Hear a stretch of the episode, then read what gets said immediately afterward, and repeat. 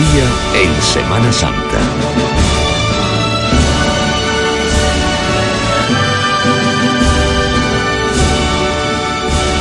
¿Qué tal familia? Bienvenidos a Andalucía en Semana Santa. Ya vislumbramos al fondo, al final de este trayecto por la búsqueda de los rincones andaluces que viven con intensidad nuestra Semana Mayor, esos inicios de los primeros tronos, los primeros pasos, los primeros desfiles procesionales que están muy cercanos ya en el Domingo de Ramos. Sin duda que sí. Pero entre tanto vamos a continuar con nuestro caminar por las distintas formas de entender la Semana Santa en Andalucía.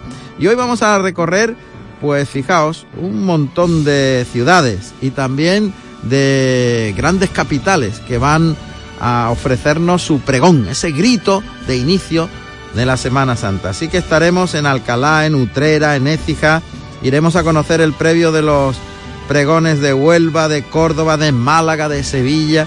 En fin, tenemos un programa muy variado preparado para que podamos conocer, insisto, aquellas singularidades de nuestra Semana Mayor. Andalucía en Semana Santa.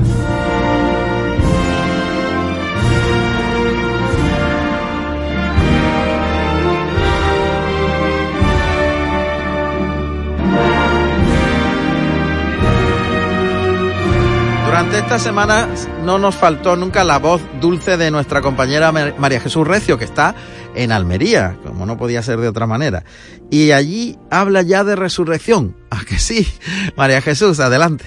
La Hermandad del Resucitado, casi recién nacida, cuenta con 75 cofrades, casi todos tienen menos de 30 años. Viven con ilusión este gran paso que ha supuesto para ellos sentir de otra forma la Semana Santa. Vienen cargados de ideas y muchas novedades. Así se sienten Víctor Pérez Castro, secretario de la Hermandad del Resucitado. Pues la verdad es que es la confirmación de, pues fíjate, de todos estos años de trabajo en principio es verdad que muchas cosas no cambian porque una hermandad, y más cuando está empezando, pues no, no puedes decir que hayas conseguido prácticamente ningún objetivo, pero, pero bueno, sí que es un paso muy importante de pasar de ser pre-hermandad a ser hermandad, pues un, cambio muy importante que te confirma en que el camino que has recorrido, pues oye, pues va, va avanzando. Uno de los primeros cambios, contar con una nueva imagen de Jesús resucitado. Ya están dando los pasos. Pues eso empezó a echar a andar en el, en el último cabildo, donde los hermanos hemos dado el visto bueno a, al nombre de, del imaginero, que será José María Leal. Y, y, nada, ya a la vuelta de Semana Santa empezaremos con a ver los distintos proyectos, las distintas maquetas o bocetos que se pueden hacer y ya a dar paso hasta que, bueno, hasta que esté aquí la imagen de, del Señor. Más a largo plazo quieren tener también la imagen de la Virgen. Hermandad completa lleva, lleva también la vocación de la Virgen, ¿no? que en este caso es María Santísima del Triunfo. Y oye, pues, pues ojalá dentro de, de unos años la hermandad siga creciendo y, y eso nos lleve a tener también pues, una imagen de la Virgen con nosotros. Seguro que sí, ojalá. Su objetivo es cambiar la procesión, darle su sitio, que cuente como lo que es, un día de alegría y celebración. Del día que nos propusimos que, que dejara de ser un poquito un estorbo para las otras hermandades, lo que quisimos es que nuestra procesión, con respeto a la tradición ¿no? y a la cultura que, conlleva la Semana Santa, pero que tenga puntos distintos que nos, que nos hagan pensar que el día tiene que ser de, de alegría total desde el primer momento que salimos hasta que la procesión termina. En ese sentido es verdad que, que tiene sus peculiaridades y que nosotros queremos potenciarlas. La hermandad ya se ha movido para dar otro aire a la procesión. Entienden que es el día más importante nosotros queremos ir poco a poco dándole dándole nuestro toque. Ya desde el principio pues propusimos un cambio en el estilo musical, eh, incorporamos la presencia de niños que van tocando unas campanitas, ¿no? Como un poco como anunciando la buena nueva que viene detrás. Queremos que, que ese paso de, de Jesucristo resucitado pues se complete con un misterio para que pues para llamar más la atención de los cofrades y, y, y que no que no le den menos importancia al domingo de resurrección que a los demás días porque debería ser, debería ser al revés. Al ser una hermandad tan joven, hemos querido que les cuente Víctor cómo es la Semana Santa de Almería. Estén donde estén, están invitados a visitarnos. Pues la Semana Santa de Almería yo creo que ofrece, ofrece algunas ventajas respecto a, a las de otras ciudades, ¿no? Y es que en Almería, aunque hay menos procesiones y aunque a lo mejor hay son menos vistosas, ¿no? Que las de otras ciudades que ya tienen patrimonio muy muy grandes, son muchas veces hermandades jóvenes, pero pero Almería es una ciudad muy manejable, no está, no se carga tanto de gente y, aquí tenemos la suerte de que las hermandades, por ejemplo, pues las podemos ver mm, y prácticamente las podemos tocar, que eso es algo que a lo mejor en otras Semanas Santas, ¿no? Como Sevilla, como, como Málaga, pues, pues parece más difícil. Aquí las puedes ver, las puedes tocar, las puedes sentir muy de cerca y yo creo que ese es quizá un, atractivo fundamental, además del buen tiempo que, nos suele acompañar y, toquemos madera que nos vuelva a acompañar este año. Una hermandad joven en todos los sentidos que tiene muy claro hacia dónde va. Pues muchísimas gracias María Jesús Recio desde Almería. Qué bien, cofrades jóvenes, con ilusiones, con futuro. Eso está fenomenal, eso garantiza el futuro de nuestra Semana Santa Andaluza.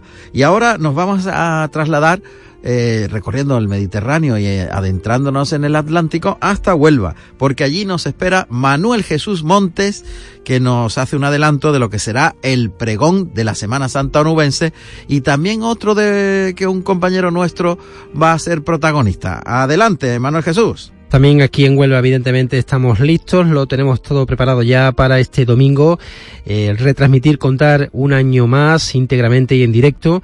El pregón oficial de la Semana Santa de Huelva será al mediodía de este domingo de Pasión, a las 12 de la mañana, desde el Gran Teatro un pregón que este año eh, dicta, ofrece el periodista nubense José Ángel González Fernández, un joven eh, cofrade de 44 años, pero muy ligado a la Semana Santa fundamentalmente a su hermandad del prendimiento en la que ocupa y ha ocupado eh, diversos cargos de junta de gobierno. En estos momentos es miembro de su junta eh, gestora y es un hombre muy, muy implicado en esta hermandad del miércoles santo nubense, donde ha hecho una gran labor fundamentalmente desde la Diputación de, de Orden. José Ángel González es en estos momentos periodistas de Huelva Televisión, la televisión local municipal de, de Huelva, eh, donde realiza labores en la redacción de informativos eh, y se encarga también de la dirección y presentación del programa Cofrade eh, Tramo Cero. nos llega especialmente este pregón de José Ángel González este fin de semana, este domingo, al equipo del llamador, ya que fue miembro la Semana Santa de 2003 precisamente de nuestro equipo, del llamador para Canal Sur Radio. José Ángel González ya ha avanzado en, en distintas entrevistas también aquí en nuestro programa que el suyo va a ser un pregón un poco diferente a lo que viene siendo habitual, va a romper los esquemas eh, clásicos de seguir una narración de la Semana Santa día por día y se va a centrar más en cuestiones puntuales que tienen que ver con la vivencia íntima eh, y muy personal de la Semana Santa de cada cofrade, en este caso, claro está, en esa vivencia, en esa vivencia suya. Será presentado José Ángel González por el presidente del Consejo de Hermandades y Cofradías, Antonio González García. Va a haber como novedad en este pregón de este año el estreno de una marcha que ha sido compuesta es profeso para, para el pregón dedicada, regalada al pregonero por el director del Liceo Municipal de la Música de Mujer, Iván Macías, una marcha que se va a estrenar, por tanto, en la misma mañana del pregón y que está dedicada a la titular, la María Santísima de la Estrella titular de la Hermandad del Prendimiento, de la que, como digo, es hermano el pregonero en RAI, en Radio Andalucía Información. Vamos a llevarlo íntegramente un año más, este pregón desde las 12 menos cuarto del mediodía, con todos los prolegomenos, con todas las vivencias eh, anteriores al pregón, eh, muy cerquita del pregón y de esas vivencias tan especiales que se vive en ese, en ese día. Pero también el domingo tenemos que estar muy pendientes en Canal Sur de otro pregón que va a tener lugar en una Semana Santa tan importante de la provincia de Huelva y de Andalucía, diríamos, como es la de Ayamonte, y que va a tener un nombre de esta casa, de la Radio y Televisión Pública de Andalucía, de Canal Sur Televisión en concreto, como autor. Será el pregón de Ayamonte que ofrece nuestro compañero Norberto Javier en la mañana del domingo a la una del mediodía desde el Teatro Cardenio de Ayamonte, en, el, en una jornada que allí se llama eh, Domingo de, Señas. Será, por tanto, una cita también especial, doble cita especial la que tenemos de una manera u otra para este equipo del llamador por estos compañeros. Uno todavía que lo es Norberto, otro que lo fue José Ángel González y que serán los grandes protagonistas de este, este Domingo de Pasión, Domingo de Pregón, Domingo de Señas en Ayamonte, eh, dando el pistoletazo de salida oficial con los pregones de dos Semanas Santas tan importantes en Huelva como son el de la capital y el de Ayamonte.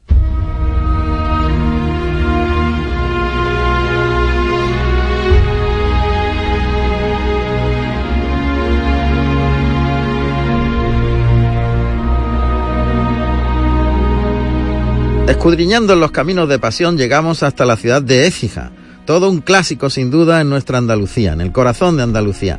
Allí hay una Semana Santa muy singular y particular que nos va a contar el eh, presidente del Consejo de Hermandades, Rafael Caro, al que ya saludamos. ¿Qué tal, Rafael? Bienvenido. Hola, ¿qué hay? Bueno, pues encantado de tenerte y de que podamos conocer esas peculiaridades que tiene la ciudad de Écija que, bueno, todo el mundo lo conoce, que si es la sartén de Andalucía, que hace mucho calor, en Semana Santa también me imagino, y eso no es malo en estos tiempos. Y además tiene una cantidad de, de iglesias y de torres que también le dan un carácter especial a la ciudad. Eh, cuéntanos por qué tenemos que ir a la Semana Santa de, de Écija y qué particularidades tiene con respecto a otras cercanas. Claro que sí, con mucho gusto y además encantado de, oírte. Muchas gracias. Eh, es, es especial porque eh, aparte de que es un conjunto monumental, histórico, artístico, mm. cosa que yo no voy a descubrir a los oyentes y a las personas que puedan saber de nosotros a través de las ondas, la cuestión es que hija es una maravilla, lo mires por donde lo mires, una ciudad medieval, una ciudad histórica, una ciudad romana, una ciudad árabe donde todo se entremezcla y todo está vivo al mismo tiempo. Mm. Lo mejor de Écija, la antigüedad de las imágenes. Ninguna imagen sufrió daños en, en esta ciudad, por tanto, la antigüedad y la categoría de las imágenes que procesionan en Semana Santa la hace especialmente singular y especialmente bonita. Fijarse que, eh, o fíjate, mi querido amigo, que la quizás el Cristo más antiguo que está procesionando en Andalucía pueda ser uno que sale en Écija de 1390, es decir, estamos hablando de, del siglo XIV. 1390. El Cristo Yacén. 1390.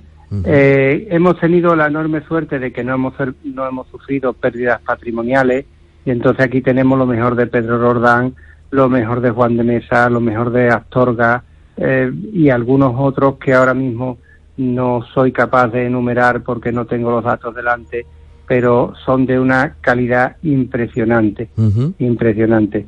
Tenemos la suerte de que yo digo que la Semana Santa dura nueve días en esta Andalucía nuestra tan querida y estos nueve días pues incluyendo la semana de domingo a domingo y entendiendo que la madrugada es una jornada más de esta Semana Santa tan magnífica.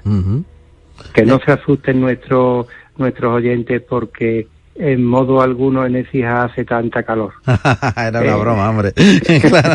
no, no es verdad que en Ecija haga tanta calor ni incluso en pleno verano. Está claro, está claro. 20 días especiales de calor, pero tampoco es tanto como para echar atrás al visitante. Hombre, era una broma, claro que sí. Ecija se merece tres días de visita. Claro. Se merece que se le visite porque esas torres, que algunas son visitables, permiten ver una panorámica desde arriba de la ciudad preciosa, preciosa. Es y además es especialmente acogedora con sus visitantes y empezamos pues desde el sábado de pasión con una cofradía, con una todavía no es hermandad, pero pronto lo será, una agrupación parroquial en la calle que lleva un, Cristo del profesor, creo que de Miñarro, creo que es. Miñarro, sí. Eh, de Miñarro.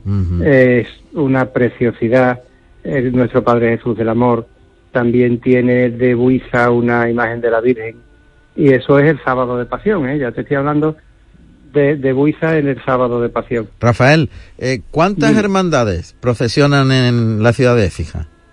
Pues en Semana Santa, dejando aparte las de las vísperas, doce 12. entendiendo que el, el, domingo de Ramos se parte como en Sevilla el, eh, la cofradía en la borriquita por la mañana y nuestro Padre Jesús cautivo por la tarde. Eh, y eh, son de una sola, un, solo paso procesional o son de dos? No, no, son aquí son siempre de dos o de tres. O de tres. Salvo una de las del viernes que lleva un solo paso de misterio, que es la Hermandad de la Sagrada Mortaja que lleva un solo paso de misterio con una Virgen napolitana preciosa. El tipo, de, el tipo de procesión es eh, de qué manera? O sea, los portadores cómo conducen los pasos.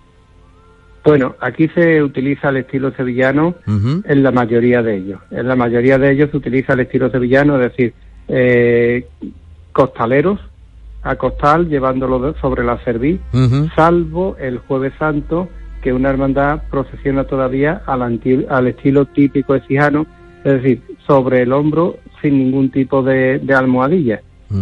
Directamente el palo sobre el hombro, al estilo una anda grande en el Cristo de Confalón, que va directamente sobre el hombro y los pies descalzos.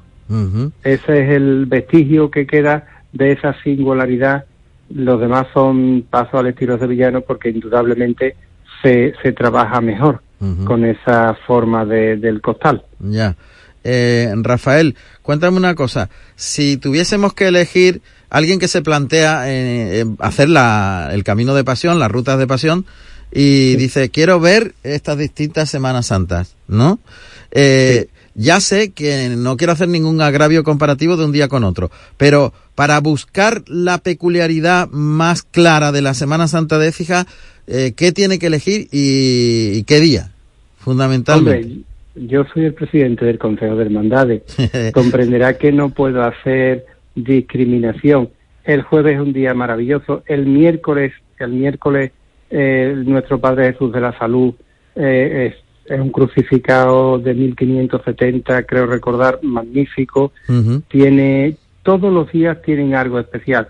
El sábado, que quizás sea, yo es que soy del sábado, porque soy presidente del consejo, pero no quiere decir que no sea cofrade. Claro. Yo sigo saliendo el sábado, la urna de carey y plata de 1711, la 300 kilos de plata que, que lleva la Nuestra Señora de la Soledad, encima faroles de Damián de Castro, media luna que ya la quisiera para sí Sevilla, eh, el sábado del Santo Entierro no se puede perder ningún sevillano, no olvidemos que Sevilla son también sus pueblos y, ningún sevillano eh, debería de perderse el sábado santo en Ecia porque es especial. Y si puede quedarse algún otro día, pues también se lo, mucho recomiendo. Claro que sí. Ha sido un placer, Rafael, de verdad, tener esos datos tan especiales y ese Cristo de 1390 que puede ser el más antiguo que se procesiona en la Semana Santa Andaluza. Gracias y, muchísima suerte en esta Semana Santa de Écija. Muchísimas gracias. gracias. Os esperamos. Gracias, Rafael Caro, desde Écija.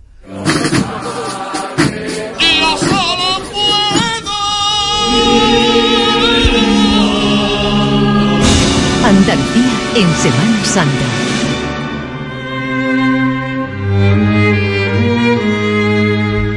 Si antes estábamos hablando del pregón de Huelva, ahora nos vamos a ir a Córdoba, porque allí José Antonio Luque nos presenta el pregonero de este año, el pregonero de la Semana Santa cordobesa. Eh, él, que ha sido pregonero precisamente, conoce muy bien los nervios que se pasan en los momentos previos. Así que ya saludamos a José Antonio Luque en Córdoba. Juan Ramos Romero, amigos oyentes de Andalucía en Semana Santa, el pregón de la Semana Santa de Córdoba, como ocurre con prácticamente todos los pregones, se concentra el próximo fin de semana. Mm, eh, nosotros estaremos como cada año con los micrófonos de paso a paso en directo, precisamente desde Radio Andalucía Información, a partir de las 8 de la tarde en el Gran Teatro de Córdoba para escuchar a José Juan Jiménez Dueto. José Juan Jiménez Dueto es un eh, sacerdote mm, que desde muy pequeño ha estado vinculado al mundo de las cofradías, desde su cabra natal. Lo tenemos con nosotros. Eh, José Juan Jiménez Hueto, buenas noches. Muy buenas noches, José Antonio. Imagino que con esas mariposas en el estómago propias de las vísperas de, de, la ceremonia del pregón, en el día en que además hoy le han entregado las tapas, la tertulia cofrade de Juan de Mesa tiene un, rito mm, que se mantiene año tras año en Córdoba, que es entregar las pastas, las tapas en las que se lleva el pregón al atril del, del Gran Teatro. Ese acto ha tenido lugar este mediodía y supongo que a partir de ahí, eh, pues ya todo va a girar, eh, digamos, en clave pregón, ¿no?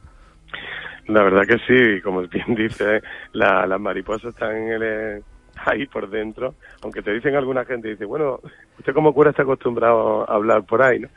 en público, pero mira, mm, yo creo que esta es una experiencia tan maravillosa que, que bueno, que a mí sí que me, me está me está surgiendo el miedo escénico. Estamos por la responsabilidad porque creo que la Semana Santa de Córdoba es muy grande, ¿no? Y merece hacer las cosas medio que, ¿no? Medio bien. Pues claro, porque un pregón no es una homilía. Exactamente. Y además yo creo que si fuese una homilía la gente se, se levantaría rápidamente, los sermones de antaño, ¿verdad?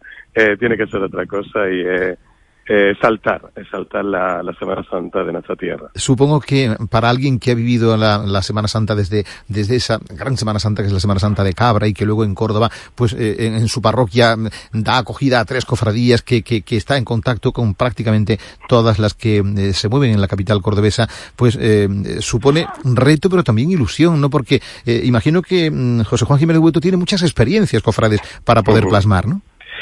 Pues la verdad que sí, es, ilusión, pero sobre todo mm, eh, para mí es gratitud a las hermandades y cofradías de Córdoba, ¿no? Yo sí, como sacerdote, eh, he colaborado con muchas de ellas, sobre todo en mi tarea, predicando y demás, ¿no?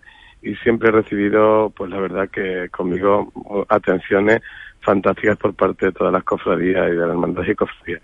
Y yo me lo planteo el, el pregón, a sencillez y humildad, pues como un acto de gratitud, de, de, acción de gracias también, ¿no? A todos los cofrades de Córdoba por, por bueno, pues por lo tanto que he aprendido con ellos y sigo aprendiendo. Los oyentes de Andalucía en Semana Santa, aquí en, Radio Andalucía Información, querrán saber de eh, qué es lo que distingue a la Semana Santa de Córdoba del resto de las del panorama andaluz. ¿Cuál es la seña, eh, según el, el pregonero de, de 2016 de la Semana Santa, la seña característica de la Semana Santa de Córdoba? Para mí es que es austera, tremendamente devocional, ¿no? Y vivida, ¿verdad? Con mucha intensidad y recogimiento, aunque estemos en la calle, igual que en todas partes, ¿no? Pero se vive con ese recogimiento que para mí eh, siempre me ha llamado poderosamente la atención de la Semana Santa de Córdoba. José Juan Jiménez Dueto, ya saben ustedes, eh, tomará la palabra el próximo sábado a partir de las 8 de la tarde. Mañana tiene un acto previo muy bonito que es eh, la, lectura del Via Crucis de la Hermandad de la Inspiración que hacen siempre los pregoneros de la Semana Santa de Córdoba. Y ya les digo, el sábado a partir de las 8 eh, los micrófonos de, de, paso a paso de, de Radio Andalucía Información estarán allí en directo, captarán esa pieza oratoria en la que mm, este pregonero pues va a intentar meterse en el bolsillo a la audiencia, a, quienes nos sintonizan desde la radio y seguro al, al público que va a abarrotar el Gran Teatro de Córdoba. José Juan, feliz pregón. Muchísimas gracias. Y, buena Semana Santa. Y buena Semana Santa. Y suerte también para todos los pregoneros, ¿verdad? Sí, porque estamos en, el momento de los pregones. El, fin de semana está lleno de pregones, el sábado, el domingo, eh, por supuesto el de la capital, pero también en cada uno de los pueblos de nuestra eh, provincia que tienen magníficas Semanas Santas como ocurre en el resto de Andalucía. José Juan, insisto, gracias y buenas noches. A todos vosotros, buenas noches.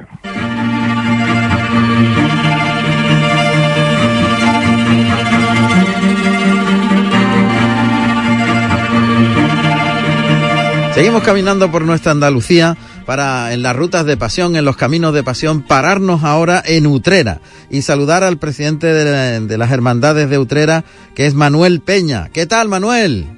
Encantado de saludarte. igualmente, aquí ya en pleno, lío. En pleno lío, claro que sí. Manuel, eh, eh, hay muchas personas que están diciendo, yo quiero ver algo distinto esta Semana Santa.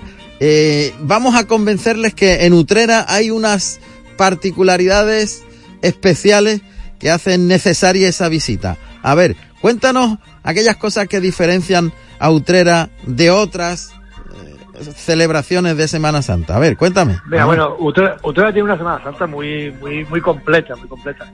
Es una Semana Santa donde cualquier día de la semana tenemos hermandades en la calle. Desde el mismo Domingo de Ramos hasta el Domingo de Resurrección eh, tenemos hermandades y varios días, los días importantes, como es el domingo, como es el jueves santo, como es el Viernes Santo, tenemos más de una hermandad en la calle y tenemos madrugar. Aquí hay hermandades, bueno, pues, como, todas las hermandades de, lo que es la provincia de Sevilla, donde tienen también cosas especiales. Yo destacaría como cosas especiales, por ejemplo, eh, a, la hermandad de los Muchachos de Consolación, el lunes santo que pasa por la noche de regreso al santuario de por el parque, por dentro del parque, muy bonito, muy entrañable. Tenemos después eh, una, una hermandad de, de la Trinidad el Jueves Santo por la tarde, pasando por debajo del Arco de la Villa, que es una de las puertas históricas de la ciudad y donde hay que hacer un esfuerzo tremendo de costaleros para, para poder meter por un, por un espacio tan reducido la imagen tanto del crucificado como, como del palio. Sí. Hombre, y también tenemos una noche mágica, una noche especial con la Hermandad de los Gitanos en la madrugada, donde todavía se sigue haciendo como antaño, una hermandad que ahora este año celebra su 60 aniversario y que como antaño eh, se le canta eh, por alborear a la Virgen y al Cristo eh, en pleno en pleno recorrido por los gitanos de Utrera. Eso es una cosa bonita, digna de ver y bueno, es una forma también, como se dice aquí, de rezar a las imágenes, rezar cantando de los gitanos de Utrera. Claro, y también, muy particular, me imagino, claro. Sí, sí, muy particular, es muy particular. Eso se, se, siguen manteniendo también en otros pueblos, pero bueno, aquí en Utrera nunca se ha perdido y la verdad que, que atrae mucho a, la gente. Y después, pues también pues, se puede pegar un repaso eh, a la Semana Santa entera y a la historia de la Semana Santa simplemente con darte un paseo por la Plaza del Altozano, donde tenemos instalada la carrera oficial, carrera oficial desde hace tres años que se mudó a la Plaza del Altozano, y donde eh, por la trasera de los palcos, estamos hablando de, de 150 metros, hay todos los años distinta una exposición fotográfica de la historia de la Semana Santa de Utrera. Ahí te encuentras 150 metros lineales de fotografía ¿eh? por muchos autores, con lo cual bueno, también eh, ya aparte de lo que veas en ese día, pues te puedes llevar una idea muy grande de lo que es la Semana Santa. Aparte de eso, por supuesto, visitar en Utrera los grandes templos, como puede ser la parroquia de Santa María, la parroquia de Santiago, además de las capillas, y este año en concreto eh, el santuario de consolación, una de las puertas de la misericordia de, este año jubilar, ¿no?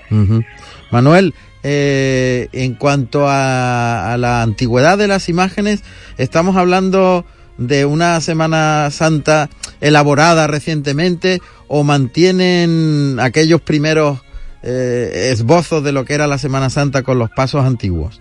Aquí hay, hay de todo. Eh, hay hermandades nuevas ¿Sí? y hay hermandades que se remontan, como es la de la Veracruz y Santo Entierro, a finales de, de 1200. O sea que estamos hablando de historia también. Qué barbaridad. Hablando de historia eh, importante. Aquí históricamente habían tres hermandades, que son las que tienen siglos. Una de ellas, eh, la tercera, o la más cercana de esas tres, que acaba de cumplir el año pasado 300 años. Mm no sé, que se dice pronto, que son las hermandades históricas, que es la de la Veracruz y Santo Entierro, la hermandad de Jesús Nazareno y la hermandad de la Trinidad.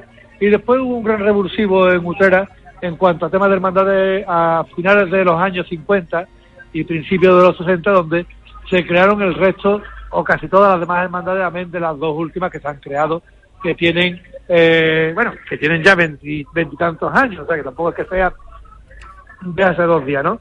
Y en cuanto a imágenes, pues casi todas las imágenes, sobre todo las imágenes de Cristo, son imágenes eh, antiguas, imágenes con, con, historia, imágenes con siglos, porque eh, las hermandades eh, han ido acogiendo imágenes que estaban en las parroquias y en los conventos de aquí ¿no? Mm. Con lo cual no son, a, excepción de, de las imágenes de vírgenes, que sabes tú que si se van se van haciendo conforme se van sumando hermandades. Todas, todas las imágenes de Cristo son imágenes antiguas, ¿no? Muy bien, pues ya hemos hecho un recorrido por Utrera, otro de los puntos de encuentro en esta ruta, en este camino de pasión que estamos recorriendo por nuestra Andalucía. Y le agradezco mucho a Manuel Peña que nos haya ilustrado tanto. Gracias, Manuel, un fuerte abrazo. Muchas gracias, un abrazo y aquí estamos para lo que queráis, ¿eh? Gracias, Manuel, gracias. Andalucía en Semana Santa. Lo puedes escuchar también cada noche a las 11 en RAI, en la radio a la carta y a las 4 de la tarde en el canal Marchas y Saetas de canalsur.es.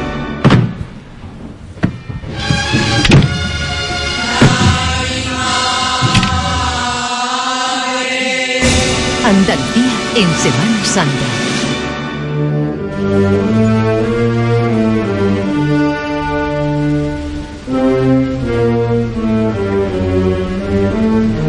Sevilla también tiene en puerta su pregón, algo absolutamente fundamental y determinante.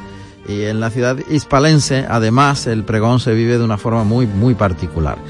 Bueno, pues don Fran López de Paz, nuestro querido compañero, ese hombre emblemático de la Semana Santa sevillana, ese genio que ha conseguido que el llamador tenga casi 100.000 seguidores en Twitter, nos va a hacer una introducción de lo que es el pregón de la Semana Santa de Sevilla.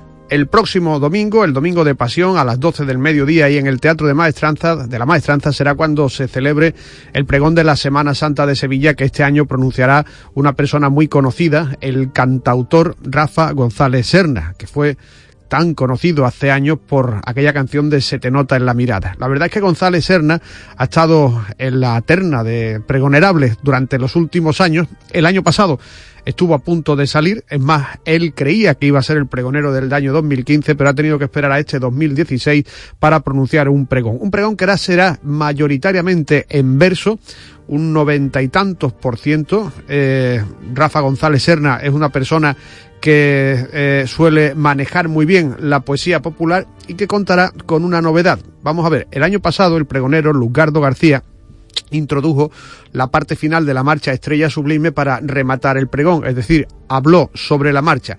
En este caso, el maestro Manolo Marbizón, conocido compositor también de marchas de Semana Santa, ha creado una música exclusiva para el pregón, una música de ocho minutos que se va a interpretar en un momento determinado de la pieza de Rafa González Serna.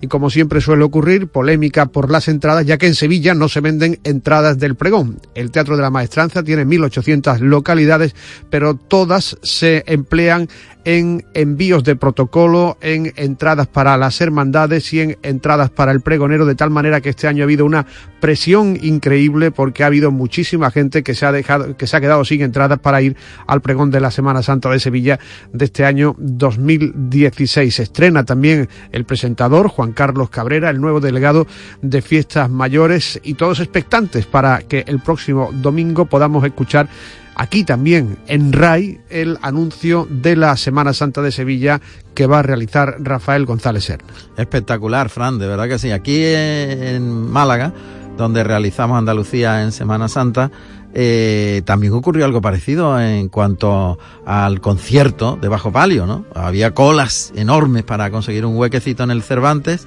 y al final muchos lo consiguieron. Bueno, y ya que estás ahí, por favor, no me resisto a que me cuentes eh, las innovaciones que tiene lugar en Sevilla en la Semana Santa este año y la aparición de nuevos cauces de comunicación. Cuéntame eh, esa, esa faceta nueva de la Semana Santa, Frank. Un campo que utiliza muy poco el mundo de la Semana Santa es el de la innovación, el de las nuevas tecnologías, aunque cada vez más hay un territorio todavía por explorar.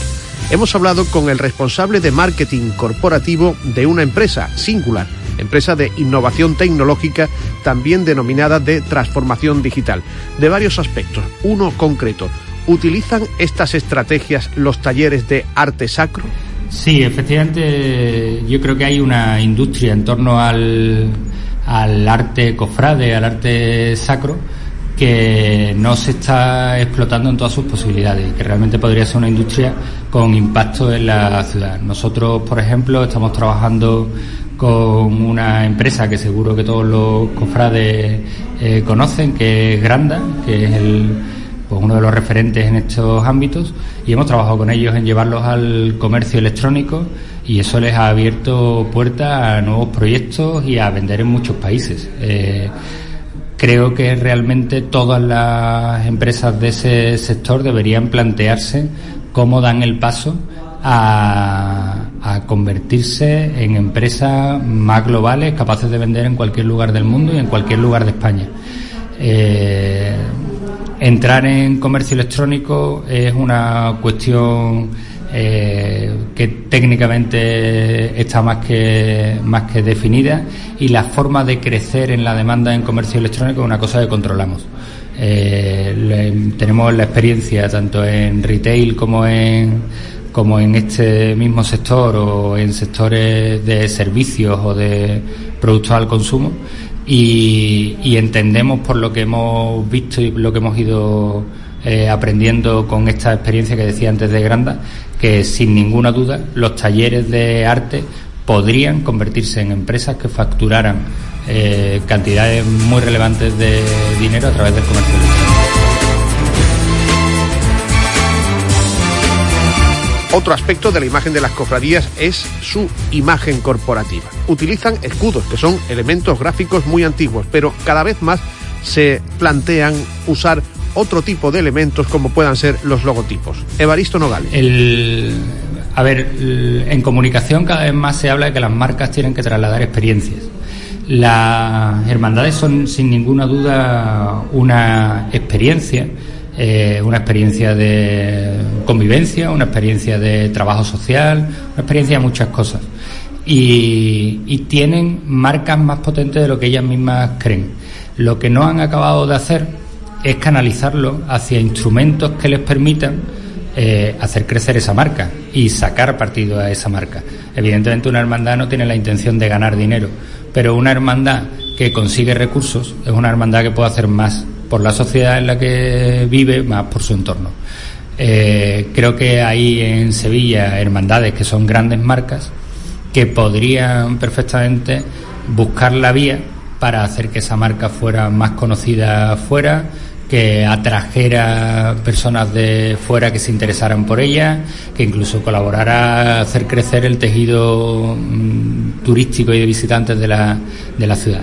Al final eso es coger los valores de la hermandad, coger esa experiencia que traslada una hermandad y asentarla en elementos, como tú decías, como un logotipo, como un naming, como una estrategia de comunicación que les permita hacerla llegar a, más lugares y a más personas.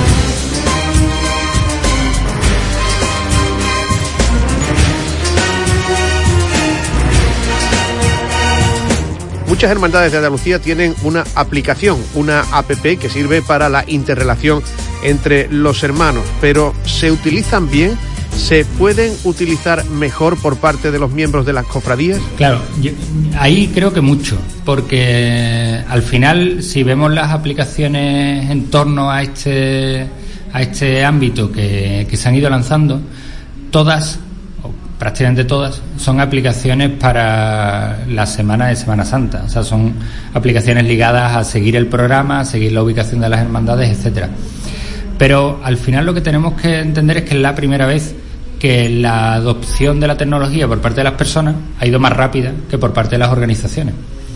Todos tenemos un móvil en el bolsillo y todos buscamos cómo podemos llevar a nuestro móvil todo lo que tenemos que hacer. Hemos llevado nuestro banco al móvil, llevamos ya nuestra salud al móvil, llevamos nuestra relación con el colegio de los hijos al móvil.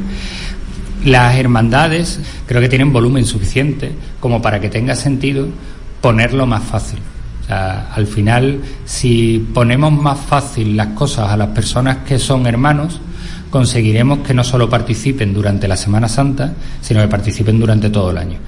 Ponerlo más fácil hoy por hoy pasa por pensar los procesos, por pensar cualquiera de las relaciones que alguien tiene que tener con la hermandad o que la hermandad querría que tuviera y dibujarla para que quepa en el móvil de alguien, de una forma sencilla y usable. Otro aspecto del que nos habló Evaristo Nogales fue el de las redes sociales que han llegado a las hermandades para quedarse. ¿La utilizamos bien? ¿Se utilizan bien o no?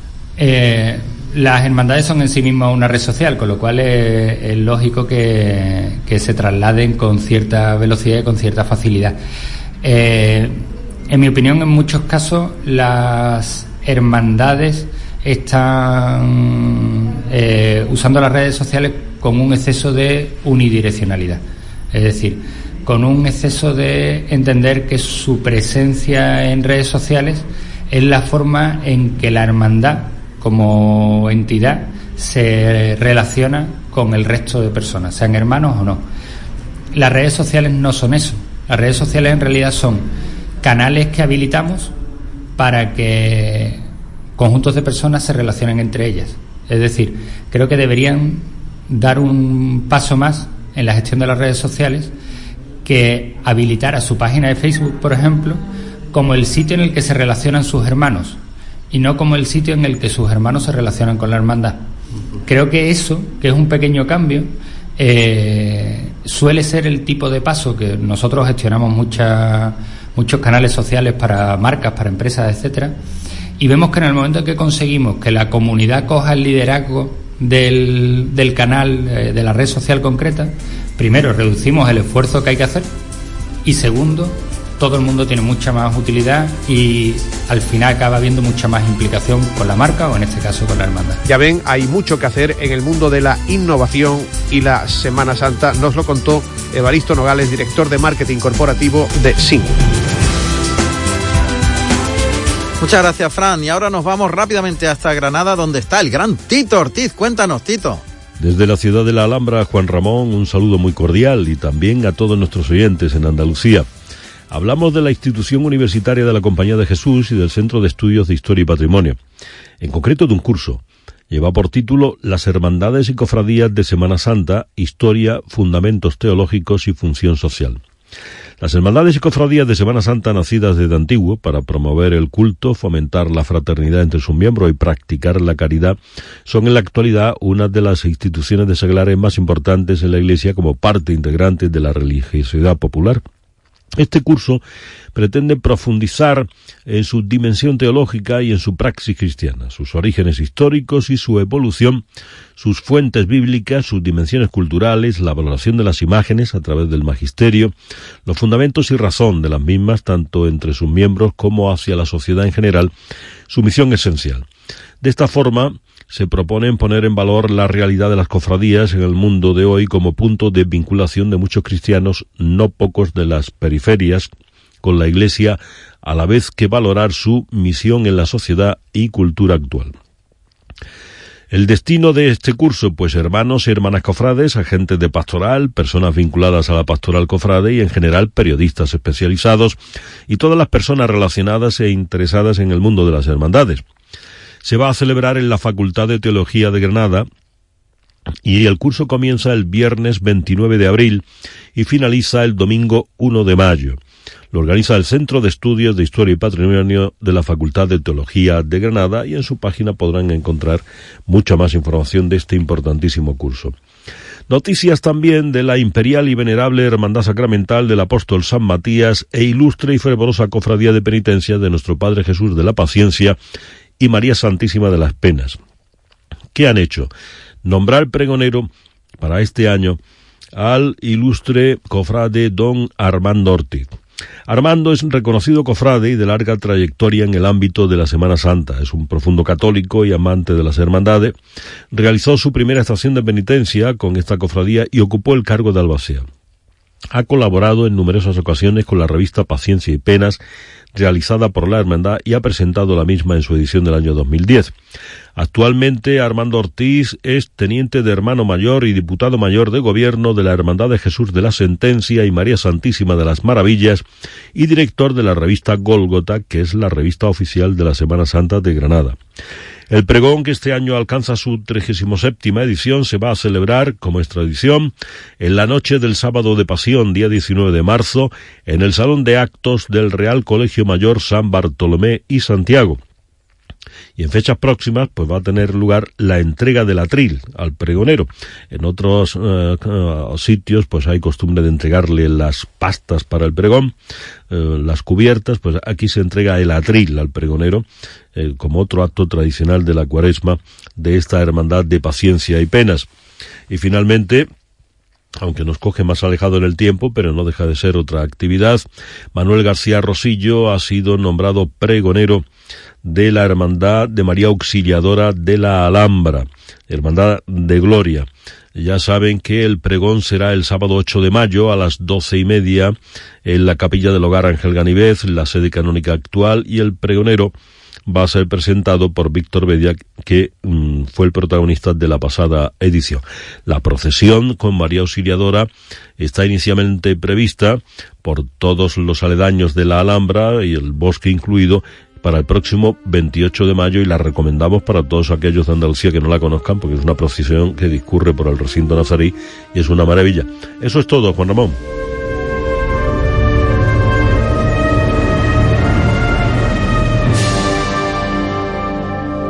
Esta maravillosa marcha se llama Bajo Palio. Es todo un emblema en la Semana Santa de Málaga y recoge no solamente el sentir de la Semana Mayor malagueña, sino también el sentir de esta casa, de Canal Sur, porque el autor recogió las claves fundamentales de lo que en su día era la sintonía de Canal Sur Radio. El director de Bajo Palio es el gran Bartolomé Martos. Don Barto. ¿Qué tal? Encantado de saludarte. Igualmente. Coincidimos también en lo cofrade. ¿A que sí? Aquí estamos. lo nuestro es un Decías tú de la marcha Bajo Palio, permíteme que, que, te, que te apunte, que le apunte a los oyentes un par de cositas. Esta marcha fue compuesta por Miguel Pérez, un genio, de verdad, auténtico genio compositor y pianista malagueño, que de momento está exiliado por motivos de trabajo. En Canarias. En Canarias. Eh, bueno, pues fue compuesta con cuando él tenía 17 años. Y fue compuesta exprofeso para ser la sintonía, la marca, el emblema musical de el programa Bajo Palio. Y yo creo ya varias temporadas. Y yo creo que recoge mm, la elegancia de la mecida de los tronos en Málaga. Sí, sí, sí. Perfectamente. Es muy malagueña. Muy malagueña. Como todo lo que hace Miguel Pérez. Exactamente. bueno, Barto, estás aquí para contarnos un momento culminante de, de el año cofrade. es, eh, digamos, el, el pistoletazo de salida de la Gran Semana Mayor. Y va a suceder en Málaga, supongo que en el Cervantes. que Teatro habitual, Cervantes Teatro de Málaga, lógicamente. ¿Cuándo? Bueno, pues eh, como tú bien dices, el próximo sábado, día 12, a las 7 de la tarde, tiene lugar el pregón de la Semana Santa de Málaga, el pregón que organiza la agrupación de cofradías de Málaga. Hay dos eh, puntales fundamentales de la cuaresma organizados por la agrupación. Uno es la presentación del cartel de Semana Santa que se hace a comienzo de cuaresma para que se pueda ver eh, durante toda la cuaresma y anuncie la llegada de la Semana Santa, lógicamente. Y luego ya está el pregón que está ya pues muy pegadito a la Semana Santa. Pues va a ser el sábado, día 12, 7 de la tarde, Teatro Cervantes y el pregonero va a ser ni más ni menos que el periodista decano, cofrade de la ciudad, de la capital malagueña, don Antonio Guadamuro Domínguez, un hombre que empezó a retransmitir Semana Santa en el año 1967. Es decir, el próximo año cumplirá 50 años de retransmisiones de Semana Santa, medio siglo. Lo que no sepa ese hombre. Vamos, lo que no sepa Antonio Guadamuro, yo le llamo maestro. Es que es maestro. Le llamo maestro porque, duda. porque yo considero que todos los que eh, hacemos Semana Santa ahora, o la hemos hecho hace unos años, la- eh, hemos, eh, hemos mamado de, de Antonio Guadamuro, hemos escuchado a Antonio Guadamuro, y es un hombre que lleva prácticamente 50 años de forma ininterrumpida contando, narrando eh, la Semana Santa en, el- en la hermana cadena COPE, la, en la cadena COPE, eh, por entonces era Radio Popular, ¿te acuerdas? Era Radio, Radio Popular. Popular. ahora ya cadena COPE. Bueno, pues eh, los micrófonos de la COPE lleva casi 50 años Antonio Guadamuro contando esa Semana Y Santa. tú que lo conoces muy bien, Barto, Sí. ¿por dónde crees que va a ir, digamos, la línea maestra, la línea fundamental de la transmisión de un mensaje que haya pensado, que haya ideado Antonio Guadamuro? Él eh, lo tuvimos en Bajo Palio, una entrevista, Por eso te la verdad, muy bonita y con la presencia de, de otros dos pregoneros que han salido precisamente a Bajo Palio, Pepe Jiménez, el historiador, y Enrique Romero también.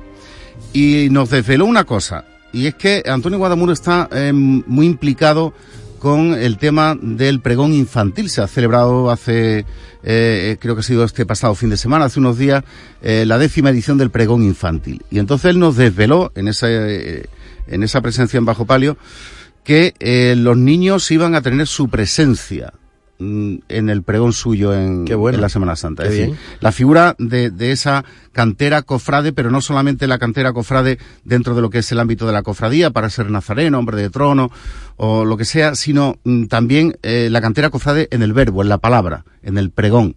Y él está muy implicado en esa organización desde hace 10 años, la organización del pregón infantil, y nos dijo que los niños y el pregón infantil iba a estar presente en el Cervantes el próximo sábado. Y ahí estará, evidentemente, bajo palio. Ahí estará Bajo Palio con todo el equipo, estaremos con, con nuestro compañero Pepe Luz Ramos, estará Gonzalo León, estará Tadio Furés, estará Rocío Moltó y bueno, pues estaremos desde las 7 menos cuarto aproximadamente para hacer un previo de 15 minutos y contar un poco a los oyentes cómo se va llenando el teatro, qué ambiente hay, qué personalidades van llegando, en fin, que eso siempre resulta curioso. El teatro lógicamente se llena, no cabe todo el mundo que quiere ir al pregón, no puede estar, pero sí puede hacerlo a través de la sintonía de Radio Andalucía Información en Málaga, Ahí está. porque van a poder asistir en directo al pregón de la Semana Santa, que además eh, Antonio Guadamuro estará acompañado por la Orquesta Sinfónica Qué Provincial. bonito.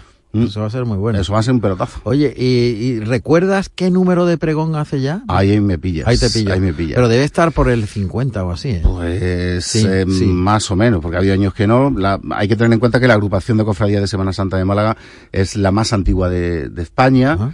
Sí, es la, más, qué es la más antigua de España. No sabía. Y la segunda más antigua es la de Archidona. Ah. ¿Mm? Y entonces me pillan, no sé. La, Bueno, la- ya- la ya lo- presentación ya me eh, lo seguramente la hará Rafael de las Peñas, que fue el pregonero del año Del pasado. año anterior, claro. El año pasado lo dio Fali de las Peñas, un cofrade mm, de verdad por los cuatro costados.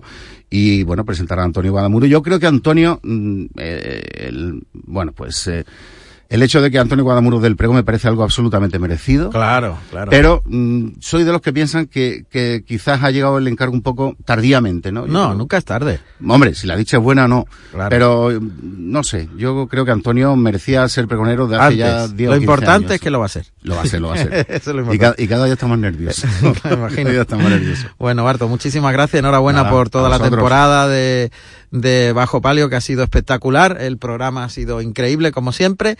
Y ahora llega la retransmisión de la Semana Santa al completo, que también eh, hay que invitar a los malagueños a oírla a través de Bajo Palio, ¿no? El domingo de Ramos, 5 de la tarde, sonará la sintonía de Bajo Palio y arrancamos las retransmisiones especiales de Semana Santa. Desde las 5 de la tarde, todos los días, hasta que el cuerpo aguante. Hasta que, será por las 2 de la mañana. La una, la 2, las 3, las 3 y media. no se sabe, eso, ya... eso es impredecible, como bien saben los oyentes. Como debe ser. Pero a partir de, del domingo de Ramos hasta el Viernes Santo, 5 de la tarde, iniciamos retransmisiones. Esa es la cita. Y esperamos contar con, con la presencia, por lo menos al otro lado de, de la radio de, de todos los cofrades que, que, así quieran compartir con nosotros la Semana Santa. Gracias, Barto. A ti siempre. Mucha suerte. A ti también. Hasta luego.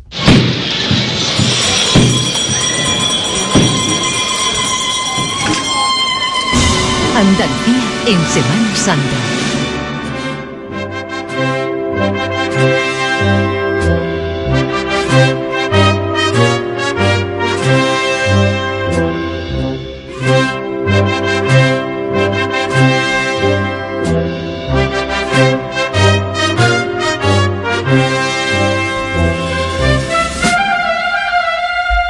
Soria 9 es la banda que suena fantásticamente bien con el abuelo de Jaén eh, como protagonista, claro. Bueno, eh, esta es una despedida hasta siempre, evidentemente. Es nuestra última edición de Andalucía en Semana Santa. En el día de hoy eh, tendréis reediciones, lógicamente, pero digamos que llegamos hasta el final de nuestra andadura porque la próxima semana todas las delegaciones de Canal Sur Radio tendrán su programa local de Semana Santa. Lógicamente, estamos ya en la recta final que desembocará en la Semana Mayor de nuestra Andalucía y hay mucho que contar en cada una de las localidades, puntualmente además, de, de, sobre nuestra Semana Santa. Así que ya lo que vamos a hacer es prepararos una sorpresa especial para el eh, Viernes Santo y estaremos como tres horas juntitos para hacer, pues eso, un resumen de lo más destacado, de, lo, de las particularidades, de las singularidades que hemos descubierto y que realmente son algunas de ellas asombrosas. Por ejemplo, hay un Cristo de 1390 que se, se está eh, procesionando, eh, hay un patrimonio eh, artístico de una magnitud extraordinaria, hay una exportación de nuestra Semana Santa desde Andalucía hasta tierras americanas. Hemos descubierto tantas cosas especiales que realmente hemos aprendido muchísimo. Tanto el realizador del programa, que ha sido durante cada una de sus, de sus ediciones, don José Manuel Zapico, y servidor eh, Juan Ramón, que bueno, pues he intentado de en, en esa en esa búsqueda de, de lo mejor de nuestra Semana Santa, de nuestra Semana Mayor, pues a la vez que encontrarlas, aprender cosas nuevas, ¿no?